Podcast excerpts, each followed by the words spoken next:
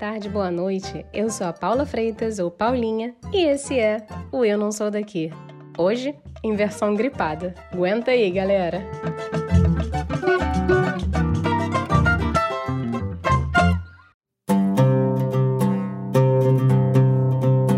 Israel é um país bem pequeno. Eu disse bem pequeno. Menor do que muito estado brasileiro. Além disso, é mais jovem do que muita nação por aí. Fundado no ano de 1948, o lugar é uma faixa árida de terra com recursos naturais limitados. Imagina assim, um lugar que não tinha água, que era só deserto, mas com milhões de imigrantes que foram indo ao longo dos anos de toda parte do mundo. É a diversidade que você quer? Lá é o lugar. Apesar da falta de recursos, um ambiente geopolítico incerto e uma população crescente ao longo das décadas, Israel emergiu como líder mundial em inovação. O país tem mais de 6 mil startups e é conhecida pela galera desse mundo como Startup Nation ou Nação Startup.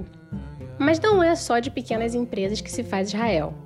País, apesar de pequitito, abriga mais de 50 grandes companhias tecnológicas e 300 centros de desenvolvimento e pesquisas de tubarões grandes, viu? Como Microsoft, Intel e IBM. Agora, se o seu Tico e o seu Teco estão funcionando bem, você deve estar aí perguntando: peraí, esse país foi fundado em 1948 e já tem tudo isso de investimento e esse monte de empresa? Como é que isso acontece, Paulinha? Alguns dão créditos à diversidade da população do país, outros ao modo questionador em que eles são criados e a mentalidade de que tá tudo bem testar, errar, reerguer rapidamente, sabe? Tem um outro lado, tá? Desse caldeirão de motivos. Por causa da situação geopolítica de Israel, os israelenses são obrigados a passar por treinamento e serviço militar. E isso tem um impacto profundo em sua personalidade e mentalidade. O treinamento militar pode levar eles a desenvolver disciplina, a serem jogadores de equipe e até inovadores. Você iria se assustar quantas tecnologias diárias que usamos vêm do exército. Não só de Israel, óbvio, mas assim, de todo mundo. Mas vamos deixar isso para outro podcast. Mônica Assif mora há 16 anos em Israel e conta no episódio de hoje que a mentalidade tão ligada à inovação dos israelenses vem de tudo isso e mais um pouco. É histórico de resiliência da população, fazer da terra árida algo fértil, o exército e até a maneira questionadora e, digamos, sincerona da população. Ela é judia, carioca, casada com um israelense, mas relata como teve muita dificuldade de se encontrar em Israel. Ela também traz um pouco do seu ponto de vista sobre a religião no país, explica quem tem e quem não tem que se alistar no exército e uns choques culturais que ainda passa mesmo depois de tantos anos vivendo por lá.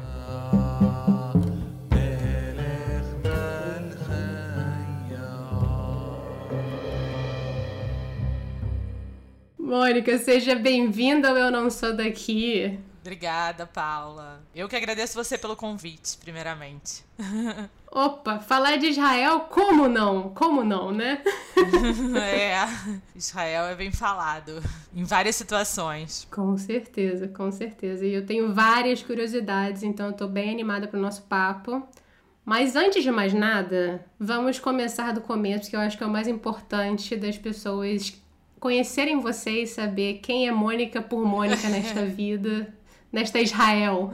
Ah, essa pergunta é engraçada, né? Porque ela parece simples, mas não é tão simples, né? Vamos, vamos falar o básico, assim, né? Bom, eu sou brasileira, carioca, já tô há mais de 16 anos em Israel. Eu vim para cá porque o meu marido é israelense, eu conheci ele num período que eu fiquei estudando na Inglaterra. Eu sou judia, mas antes eu não conhecia Israel moro aqui, tenho dois filhos. Trabalhei muito tempo com turismo, continuo trabalhando com turismo nas redes sociais.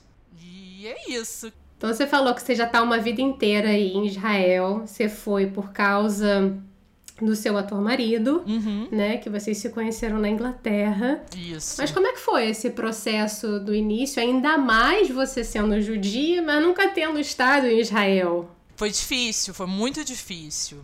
Porque a princípio, quando eu vim para Israel, eu vim para conhecer. Eu passei um mês aqui, foi minha primeira vez aqui. Eu já estava namorando com Amit, é o nome do meu marido. Amit em hebraico, Amit para os brasileiros. E eu vim para cá, fiquei um mês. Eu fiquei muito apaixonada pelo país. Eu meio que me encontrei assim também por ser judia. Eu acho que eu bateu uma paixão assim forte, sabe? Do tipo, é onde eu quero morar, passar o resto da minha vida. Mas aí quando a gente se muda e começa a viver o dia a dia, a coisa muda também. Então foi foi esse essa mistura de sentimentos, de tipo amar o lugar, ter certeza que você quer viver lá, e aí quando você vem e começa a viver o dia a dia, todas as dificuldades de um imigrante e tal, aí você vê como é difícil. E foi muito difícil para mim, tanto que eu fiquei em Israel cinco anos, eu eu vim para cá em 1999, fiquei até 2004 e foi um período muito difícil para mim. E a gente voltou pro Brasil, moramos no Brasil juntos. Meu marido fala português. Eu tive um filho que nasceu aqui, ou uma filha que nasceu lá. Todo esse período de primeira vez que eu morei aqui foi muito difícil. Só foi mais fácil depois quando eu voltei do Brasil. Então, foram muitas dificuldades do, do ponto de vista é, social, de língua, de cultura, tudo, tudo, tudo. E, e mesmo eu sendo judia foi difícil. Tipo o que, assim, se você pudesse pegar duas coisas mais difíceis para você? Você falou aí da questão social, a questão da língua, mas o que que te marcou mais, assim, nesse período intenso que você chegou a decidir voltar pro Brasil? O que não tem problema nenhum, né? É, eu acho que o que mais me marcou é que em determinado momento, assim, eu me sentia bastante sozinha. É, eu acho que muito por causa da língua, às vezes a gente não consegue se expressar direito e tudo é muito diferente, as pessoas também eram muito diferentes. E tem uma coisa que foi assim muito fundamental, foi que eu sou carioca, sou do Rio de Janeiro, Rio de Janeiro é uma cidade muito grande, e eu fui morar em Haifa, que é uma cidade considerada grande em Israel, mas ela é a terceira maior cidade aqui. E ela é uma cidade que é uma cidade na montanha, né, no alto, ela fica na montanha do Carmel, e é uma cidade que você não sente muito a vida da, da cidade, assim, diariamente. Então, para mim, era um pouco calmo demais, sabe? Não, não sei, eu não consegui me encontrar direito. Isso foi uma coisa que dificultou bastante. Tanto que da, da, quando a gente foi pro Brasil e depois voltou para cá, eu falei, a gente vai ficar próximo de Tel Aviv, porque Tel Aviv tem mais a ver comigo, tem a ver com o que eu tô acostumada, com o que eu gosto em termos de cidade. Então eu acho que essa, essa coisa de onde você escolhe morar num lugar também é importante. Assim, você pode ir para os Estados Unidos e ir para uma cidade do interior dos Estados Unidos, ou você pode ir para Nova York. Se você veio de uma cidade grande, talvez você se encontre mais em Nova York, se sinta bem. E se você fosse uma cidade pequena, não. Ou ao contrário, se você é de uma cidade pequena e de repente vai para Nova York, acha que não, que não é muito o que você gosta. Então, esse negócio de onde a, a, a cidade onde eu fui morar também foi uma coisa muito determinante da primeira vez que eu morei aqui. E a questão da língua que você chegou a comentar também, que é interessante porque você conheceu o seu marido na Inglaterra, mas você ele já sabe português, né? Porque ao longo dos anos eu imagino que ele tenha aprendido, se não, ele já sabia antes, eu não sei. Mas como é que foi o processo para você aprender o hebraico, que é muito diferente do nosso português? É, bem diferente, sim. Não, ele sabe português porque a gente morou no Brasil, então ele no início a gente falava em inglês, a gente sempre falou inglês, é, pelo menos dois anos do nosso namoro a gente falou em inglês. E quando eu vim para Israel, eu antes de vir para cá peguei uma professora particular no Brasil só para aprender um pouco. Foi uma uns três meses aprendendo um pouco com ela. Quando eu cheguei aqui, é, como eu sou imigrante, é, eu recebo é, curso de hebraico de seis meses, então eu estudava hebraico diariamente durante seis meses. Depois eu fiz um ano de também hebraico, mas na faculdade, para um preparatório para entrar para a universidade. E depois, estudando na faculdade aqui, eu já estava no meio de israelenses mesmo, falando em hebraico. O que para mim também no início foi muito difícil, porque mesmo é, estudando um ano e meio de hebraico, na minha primeira aula na faculdade, eu tive um choque assim, total. Eu falei, meu Deus, um ano e meio não adiantou nada, porque agora que eu tô numa sala com pessoas locais mesmo, falando a língua de uma maneira fluentemente, não para uma não para imigrantes, eu não tô entendendo muita coisa. E eu estudei comunicação. Então, a minha primeira aula era introdução à comunicação. Então, você está falando, está estudando comunicação e você não sabe a língua. É, foi muito difícil. Eu falei, eu não sei se eu vou conseguir terminar essa faculdade, mas eu consegui, assim, estudando bastante, com muita ajuda das pessoas aqui. As pessoas aqui ajudam bastante, é, imigrantes. Então, isso é uma coisa muito bacana também. E, enfim, aí aos poucos a gente vai conquistando coisas que a gente não imaginava que a gente poderia conquistar. Mas a gente consegue sim, nada é impossível. Tem um negócio que o imigrante é resiliente, que nossa senhora. É, é, tem que ter muita força, realmente. Uma coisa que eu acho que é evidente para muita gente, né? Israel é um país que é visto, eu acho, de maneira geral, uhum. como um país muito religioso, até por, pela conexão direta, né, com o judaísmo. Você mesma você falou, ah, eu sou judia, mas eu nunca tinha ido a Israel. Mas você também tem Jerusalém, por exemplo. Eu já fui a Jerusalém, tive essa oportunidade. É, Jerusalém é muito especial.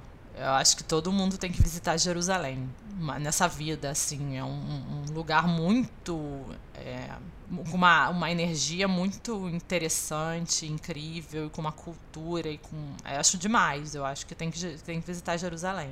Mas como é que é assim no dia a dia? Porque eu acho que eu falei essa questão de Jerusalém só para trazer um pouco as religiões, mas eu acho que é um país majoritariamente judaico, mas você tem outras religiões, não é isso? Exatamente. Quando a gente é, pensa que Israel é um lugar religioso, é realmente porque é o único país judaico judeu no mundo, né? Você tem uma maioria, 75% eh, da população é judia. E você tem uma 25% da população que não é judia, que é muçulmana, que é católica, cristã, que drusa e outras religiões visto como um país eh, religioso, é uma visão assim muito básica, eu acho, de Israel até. Ele é famoso por ser a Terra Santa, enfim, toda a história bíblica está aqui.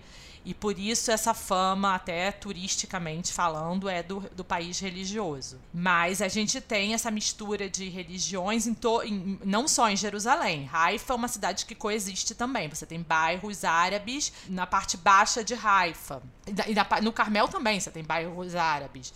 Você tem Acre, que é uma cidade também de população judia e população muçulmana em Acre. Você tem vilas drusas é, não sei se você já ouviu falar do que, que é. O que são os drusos? É, os drusos é um povo é, que ele, eles têm uma religião deles. É, eles falam árabe também, mas eles têm uma visão um pouquinho diferente. Eles acreditam em reencarnação. Eles servem o exército, por exemplo. Eles acreditam que o lugar que eles estejam, independente da etnia deles, eles devem é, defender então eles têm uma ligação muito forte com o local. Olha. Então é um povo que está um pouquinho espalhado. Tem drusos no Líbano, se eu não me engano. Tem drusos em, na Síria, se eu não me engano, tem um pouquinho de população drusa. Enfim, é um, um povo interessante. Você tem os beduínos também, que estão no sul de Israel que também tem um estilo de vida muito diferente. E essa mistura toda de população, ela ela tá vivendo aqui.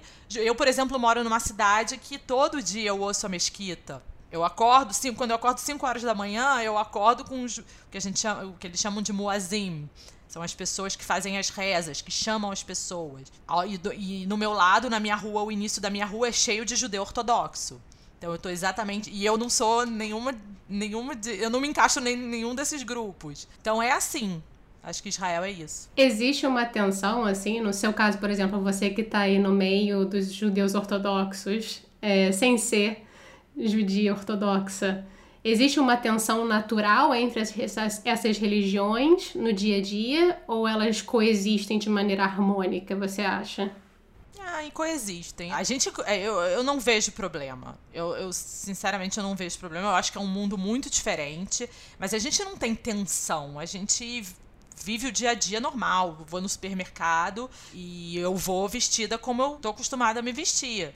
Não tenho esse, não tem esse problema. A gente ouve coisas de vez em quando. Por exemplo, eu estou no trabalho, aí eu ouço uma reportagem que parece que os judeus ortodoxos em Haris estão fazendo algum problema. Haris é a cidade onde eu moro estão fazendo algum problema, mas não, você não sente isso no seu dia a dia, entendeu? Entendi, entendi. Menos mal, né? Porque é muita, é muita diferença junta num país muito, muito pequeno, porque no fim das contas Israel é muito pequeno. Muito pequeno, é, me, é menor do que o menor estado do Brasil, que é o Sergipe. Quanto tempo leva de, de, de leste a oeste, norte a sul, só pra dar uma ideia pro pessoal? É, de norte a sul, demora mais ou menos seis horas. Então, é como se fizesse um Rio-São Paulo. E, e pro leste-oeste, não tem muito espaço, sabe? Você não tem muito pra onde ir, assim. Deu uma cambalhota, acabou. É, tem que tomar cuidado para não cair no mar. Não sai correndo que você não se afoga. Ai, meu Deus do céu. Então, eu acho que assim, eu ia te perguntar que existe uma, existe uma coisa, né, de dos israelenses serem. Eu acho que quando você pensa em judeu e você pensa em Israel, talvez venha à cabeça de algumas pessoas, talvez não de todas, uhum. uma questão um pouco mais conservadora. Uhum. Você acha isso? Você vê. Você já falou que não, porque é uma grande mistura, então eu tô te perguntando, mas eu queria que você descrevesse no seu dia a dia quem, quais são os tipos diferentes de judeus que você vê. Uhum. E se você pudesse explicar qual é a diferença entre eles, assim, só porque eu acho que muita gente pega tudo numa caixa e fala os judeus. Ou então é a mesma coisa que falar, ah, os muçulmanos, ah, é. os cristãos. É. Não, os judeus que eu vejo no, no dia a dia são os judeus que nem eu, que são não religiosos. Eu vejo também os judeus tradicionais, que é o que a gente chama, que são um tipo de judaísmo que, por exemplo, o homem, ele vai estar tá com kippah, sabe o que é kippah, né? Aquela, tipo um chapéuzinho. Ele vai usar o kippah, ele vai fazer algumas rezas, mas ele não tá de preto, por exemplo. Entendeu? Não se veste de preto. E outros judeus que eu vejo são os judeus ultra-ortodoxos, que aí você vê pelas vestimentas, essa é a primeira coisa que você nota de um judeu ultra-ortodoxo, tanto a mulher quanto o homem. Então, esses tão, são os três tipos que eu vejo, assim, no meu dia a dia, em termos religiosos. E, teoricamente, eles seguem regras diferentes dentro da religião, né? Eles não seguem regras diferentes, eles, é, eles seguem as regras, uns de maneiras mais radicais, não diria radicais, mas é, uns seguem mais as regras e outros menos as regras. Então, por exemplo, eu tenho um amigo que ele tem usa o kippah diariamente e ele reza, ele faz a reza dele de manhã. Ele não faz três vezes ao dia, que é a obrigatoriedade de um homem fazer. Ele, por exemplo, ele come é, kosher, que é a, a comida judaica, a, a regra para você comer, né? No judaísmo. Ele come kosher, mas quando ele sai para tomar cerveja, é, ele pode ir num lugar que não é kosher e tomar cerveja.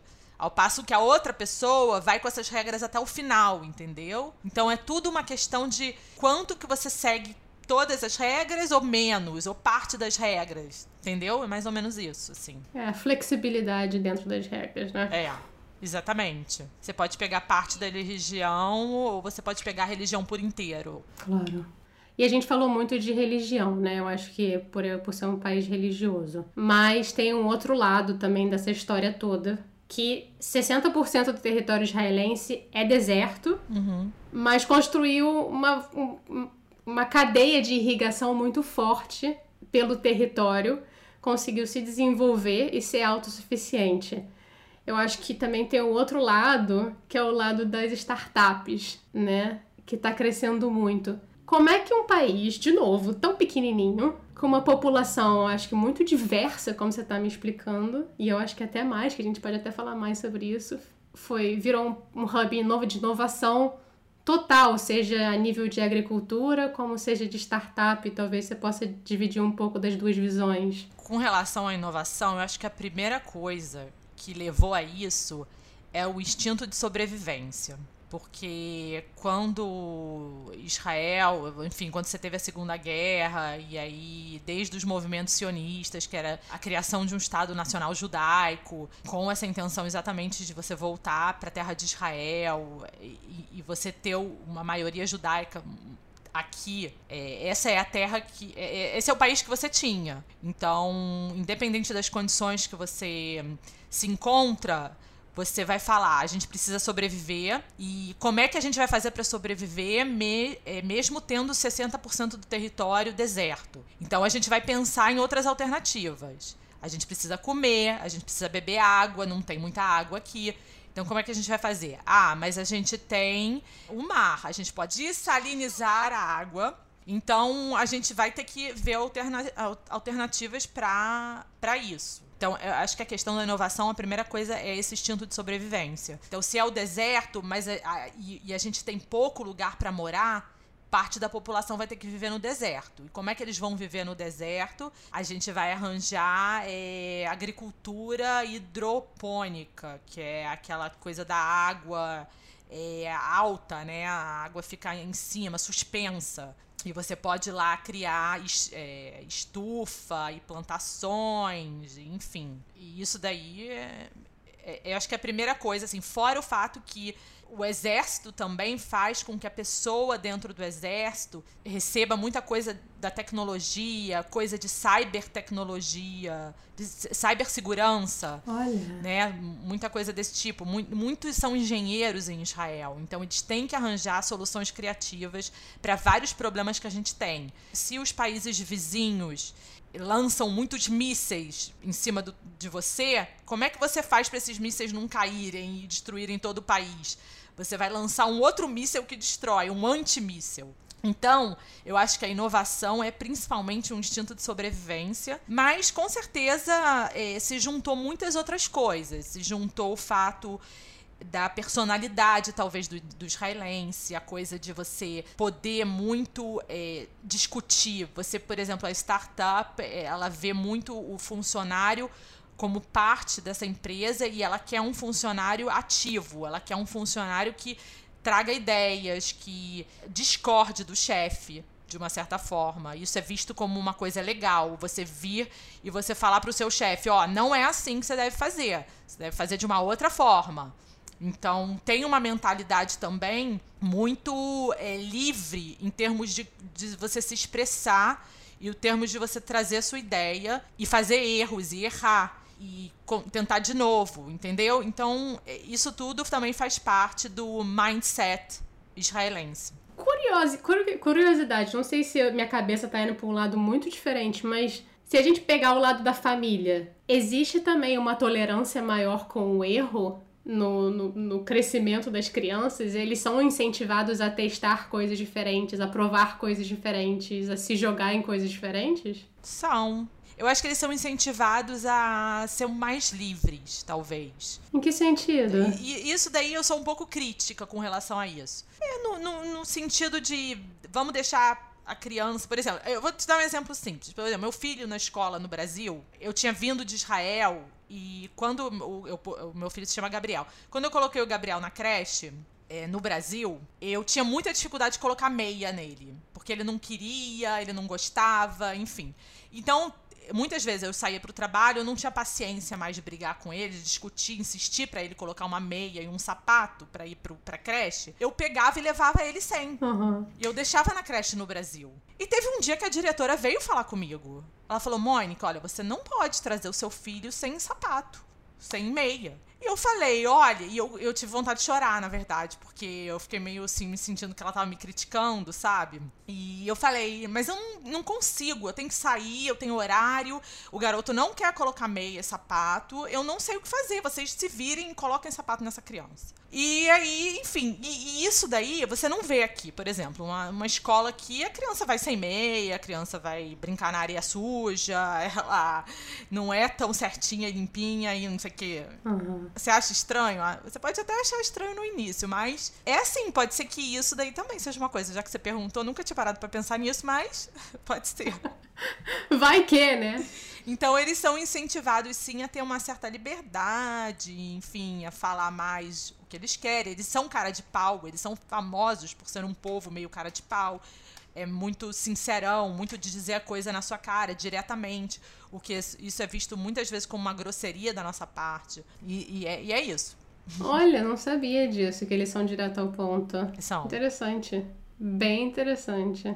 E uma outra coisa que eu acho que é muito comum também de se falar a gente conhece um pouco da, do fato de terem as lutas né, israelenses, que são muito conhecidas ao redor do mundo.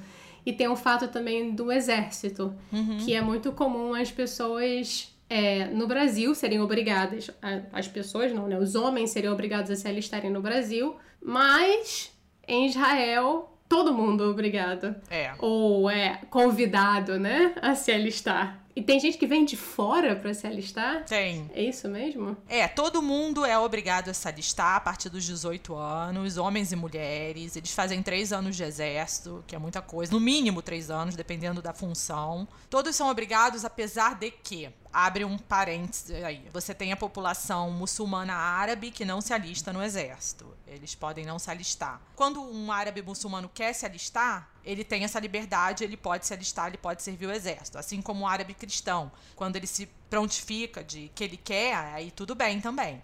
Mas ele não é obrigado. A população ultra-ortodoxa não se alista ao exército. Eles têm uma, é, uma lei isso é uma, isso é uma grande divisão assim da sociedade israelense, uma grande polêmica dentro da sociedade israelense, que essa, essa população ultra-ortodoxa não, não se alista ao exército. E existe várias é, lutas dentro do Congresso, do parlamento, para que sim passe a ser obrigatório para eles também. E tem gente de fora também que vem. Tem judeus, por exemplo, que moram fora, que gostam de doar esses três anos da vida dele para a defesa de um, de um país judaico. Então, existe também pessoas que vêm de fora para cá. E por que, que os, os, muçulmanos têm a opção de não se alistar, você sabe? Porque foi dada essa liberdade, assim. Como existe muito é, a, essa problemática dos muçulmanos muitas vezes não se sentirem é, como israelenses, apesar deles terem a cidadania israelense, eles se sentirem mais é, identificados com os palestinos, por exemplo, uma questão nacional mesmo deles. Então eles, eles, eles têm na prática todos os serviços israelenses, eles pagam impostos e tem saúde, tem educação, tudo isso, mas eles têm essa opção de talvez por não se sentir parte da nação judaica israelense eles têm a opção de não se alistar. Mas eles têm a opção de também se alistar. Eles têm a opção de se alistar, então? Também. Mas não é obrigatório. Hum, bacana.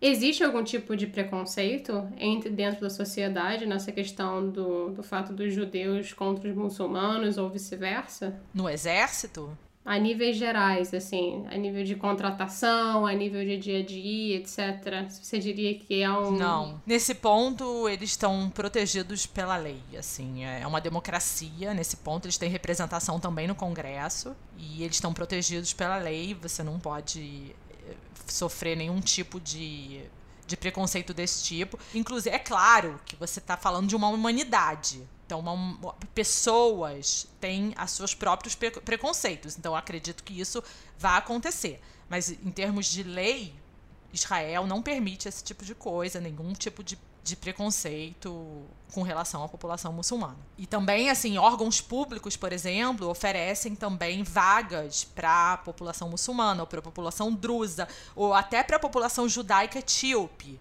para minorias. Então, você tem também esse ponto. Você vê. Eu nem sabia que existia uma população judaica etíope. Você vê. Ah, vivendo é. e aprendendo. É, se você quiser, tem um filme no Netflix muito bom. Se chama. Eu não sei como se chama em português, mas deve ser. Se você colocar Mar Vermelho você vai ver o filme. É, um, é, a história de uma operação que trouxe os judeus da Etiópia para Israel. É muito bom. Depois da Segunda Guerra Mundial ou antes? Sim, não, depois. Eu acho que foi. Depois. É, isso foi nos anos 80, talvez. Olha, e teve toda uma operação feita pela população israelense para trazer essas pessoas? Não, uma operação feita por é, agentes secretos israelenses e, e, o exército que entrou dentro da. pelo Sudão, entrou dentro da Etiópia e salvou. Não, entrou no Sudão e salvou a população da Etiópia por lá. É muito bom. O filme é muito bom. É um filme de ação, assim, bom. Vale a pena. Caramba.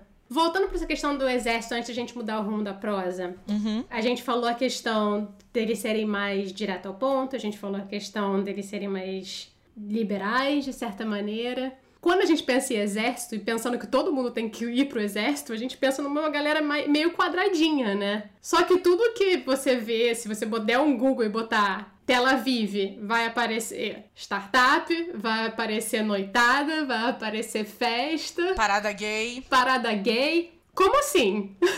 É. Como que essas duas coisas se encaixam? Se encaixa totalmente. Primeiro que o, exé o país, eu não vejo Israel como um país conservador no dia a dia, na vida. Não acho que é um país conservador. Acho que o israelense não tem o conservadorismo muitas vezes que a gente vê no Brasil.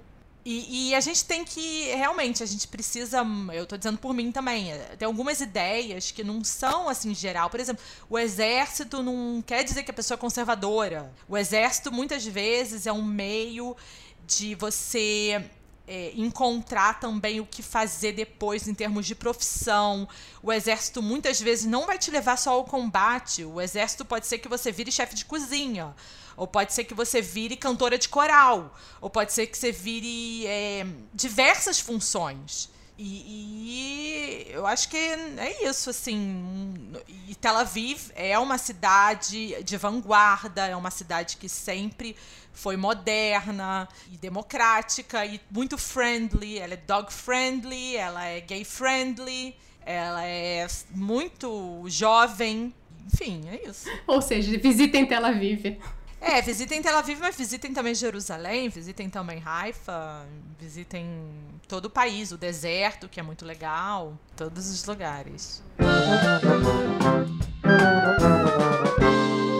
Então, bora mudar o rumo da prosa. Uhum. E vamos agora fazer uma pergunta que é o nosso momento chorrindo, que é aquele momento que eu peço para você dividir aquele momento que você falou por que, que isso está acontecendo comigo em Israel aquele momento que você passou aquela vergonha memorável. Por favor, conte para a gente, por favor. acho que, não sei, acho que a primeira, eu não consegui lembrar, assim, muito de um perrengue, assim, muito, sei lá, muito puxado, não. Eu tenho mais perrengue de viagem pelo mundo do que perrengue em Israel em si. Mas eu lembro, a primeira coisa que eu lembro que foi engraçada é que quando eu cheguei aqui, a minha sogra saiu comigo pra gente foi ao shopping juntas. E eu não sabia nada de hebraico. E ela me chamava e ela falava boi, boi. Aí eu falei, como assim boi? Aí, só que boi é vem pra mulher aqui. Pra mulher, só pra mulher. É, é. Só, é, pra homem é bo, porque você, em hebraico, você fala pra alguma. O verbo, ele, ele é flexionado, feminino e masculino. Você fala diferente como mulher e como homem. Você tanto fala quando você se refere à pessoa também. Flexiona o verbo de acordo com é, o masculino e feminino. E agora que você comentou que você passa perrengue aí, qual outro perrengue você quer dividir? Outro perrengue aqui?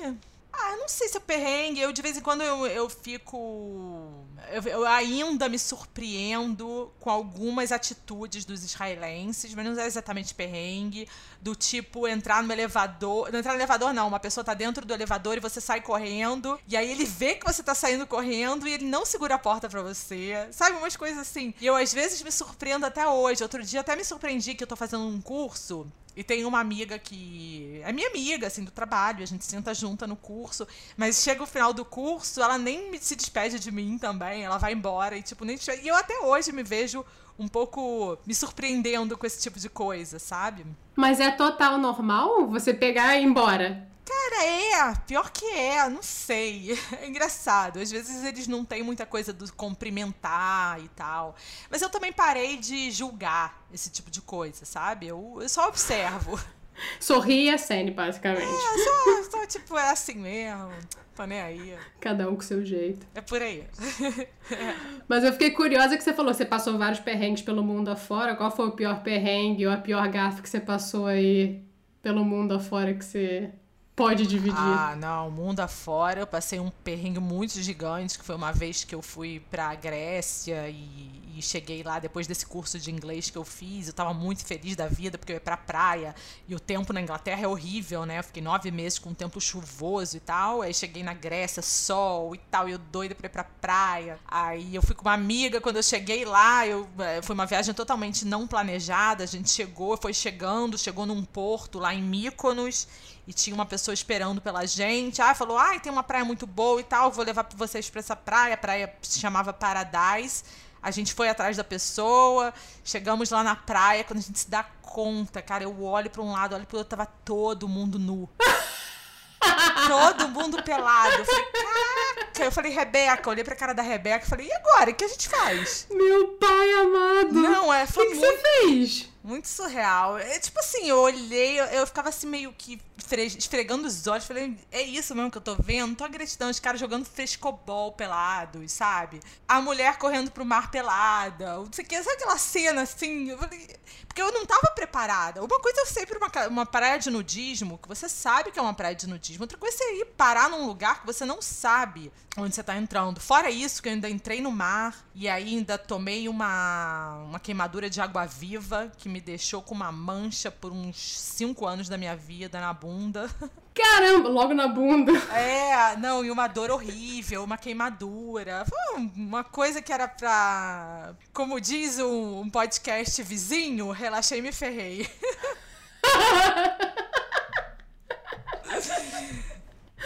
Perfeito. Nossa, perfeito. total.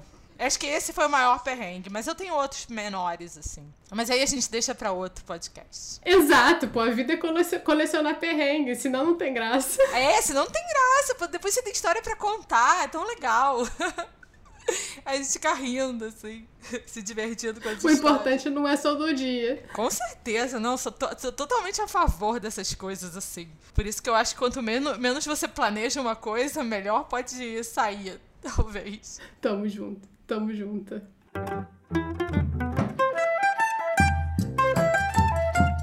Bora então agora, Dona Mônica, para o momento bate-volta, que é quando eu me faço de Marília Gabriela. que eu vou falar um negócio pra você, ou eu vou te perguntar uma coisa e você tem que falar a primeira coisa que vier na tua cabeça. Eita. Tá preparada? Tô preparada. Então bora lá. Uma palavra em hebraico? Ava. O que, que é ava? É amor. Ava. Ah. Pão na chapa de padaria ou bagel? Pão na chapa. Olha ela! Total! Nossa, isso daí é fácil.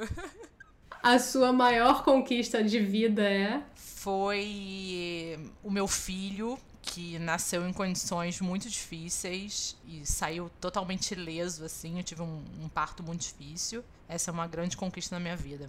E eu acho que dois mestrados, meu trabalho de hoje, essas são grandes conquistas. Casamento brasileiro ou judeu? A, a, a festa? É. Judeu. Total judeu. As festas aqui são muito legais, são muito. são pouco formais, então você não precisa se vestir muito e é muito bom. É bem animado também. Olha, o contrário do que tem muito no imaginário, né? De ser aquela festa formal, judia. É, é porque tem uma diferença muito grande da comunidade judaica fora de Israel e da comunidade e dos, dos judeus israelenses aqui. Tem uma diferença muito grande. Israel não é não representa muito, não é muito parecida a comunidade judaica como ela vive fora e como ela vive em Israel. É bem diferente. Tipo o quê? Agora fiquei curiosa. Em que sentido? Aqui é muito mais simples, as pessoas se vestem muito menos e você não tem tanto tanta produção, não tem muita produção. E a comunidade judaica fora é totalmente diferente. É exatamente o oposto. Toda festa é muito tem muita produção, são festas muito caras. Aqui o israelense não quer gastar dinheiro com festa. Ele não vai gastar, entendeu? Para ele gastar o dinheiro com uma festa é um pouco exagerado, assim.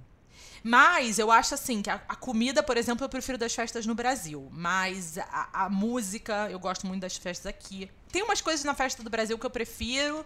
Tem umas coisas nas festas aqui que eu prefiro. Então, agora eu fiquei meio dividida. Mas a primeira resposta foi o casamento aqui, então continuo com essa. então vamos seguir. Seu lugar preferido em Israel é? Tel Aviv. Tel Aviv, com certeza. Eu sou muito, sou muito fã, muito fã dessa cidade. É, é, muito boa. Fácil, essa daí foi de bandeja. Agora, pegar no fundo do teu coração: funk brasileiro ou música eletrônica? Caraca! Eita! Nossa, funk brasileiro é minha adolescência inteira. Pô, você leu, você leu alguma coisa no meu blog, não é possível.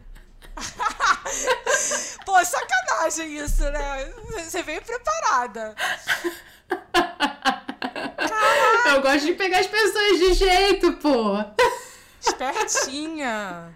Não, eu, eu, eu, acho que eu fico, eu fico com funk brasileiro. Eu gosto muito de música eletrônica, mas eu fico com funk brasileiro, porque faz mais parte da minha vida. Imagino, imagino. Te leva para outros lugares. Sim, com certeza, é. Tem toda uma, uma história, cara. Eu, eu ouço funk vejo minha vida voltar atrás. Para terminar o bate-volta, sua grande descoberta em Israel que você imaginou que você nunca fosse fazer e hoje em dia você se pega fazendo.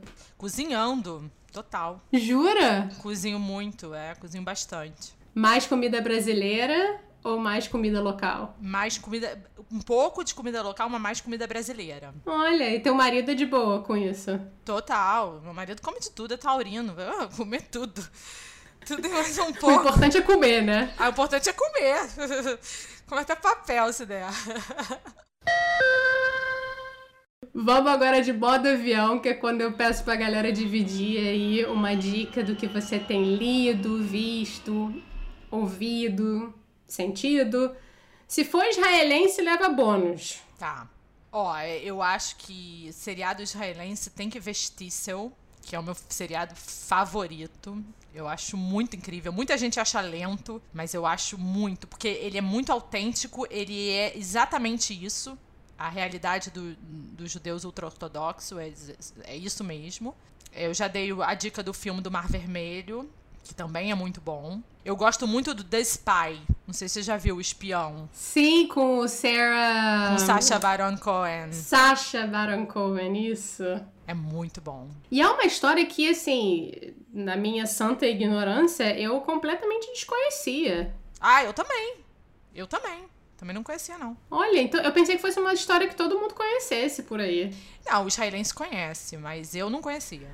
Mônica, muito obrigada por esse tempo juntas, por a gente falar sobre Israel, entrar um pouquinho mais a fundo em percepções superficiais que temos, mas que você trouxe, eu acho que um pouquinho mais de realidade e de visão de quem tá aí, ao vivo e a cores, Sim. vivendo e amando o lugar com a sua é, família. Nossa, sim, eu gosto muito daqui depois de passar por muitos momentos aqui. Então, hoje em dia eu realmente gosto e eu gosto de passar também isso na minha página, né, no Instagram, que é uma página de turismo e que mistura muito do que eu trabalhei muito tempo com o que eu gosto muito de fazer e acho que através do turismo eu consigo também trazer visões diferentes do país, o que eu acho muito legal. Muito obrigada, Mônica. Obrigada a você, Paula. Foi um prazer conversar com você.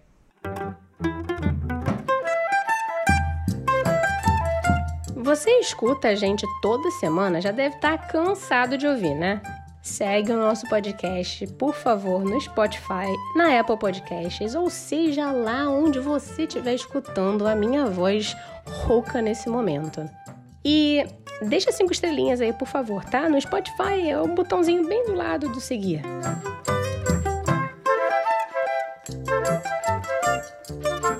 E se você escuta e ainda não segue, ai ai ai, hein? Eu te pego. A gente compartilha as dicas dos convidados no Instagram, no arroba nsdaqui.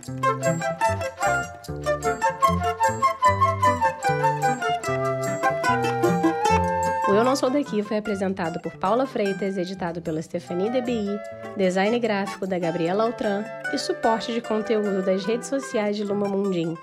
A nossa música tem composição e flautas da Karina Neves, violão de sete cordas e bandolim do Pedro Franco e mixagem do Tito Neves. Uma boa semana, galera. Fiquem bem.